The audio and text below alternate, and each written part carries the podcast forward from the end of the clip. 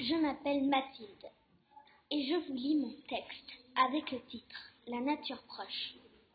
J'ai décidé d'écrire cette histoire parce que ma mère m'a expliqué combien la nature était importante pour nous.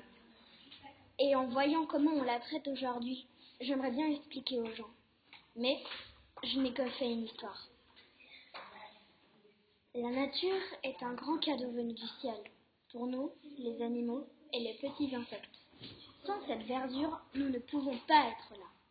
La nature nous fait respirer. Sans elle, la Terre serait complètement sec, comme une planète pas habitée. La nature fait vivre la Terre, comme si elle s'aidait l'une pour l'autre. On dirait des amis non séparables. Pour moi, la nature, c'est très important. Pour tout le monde, c'est important.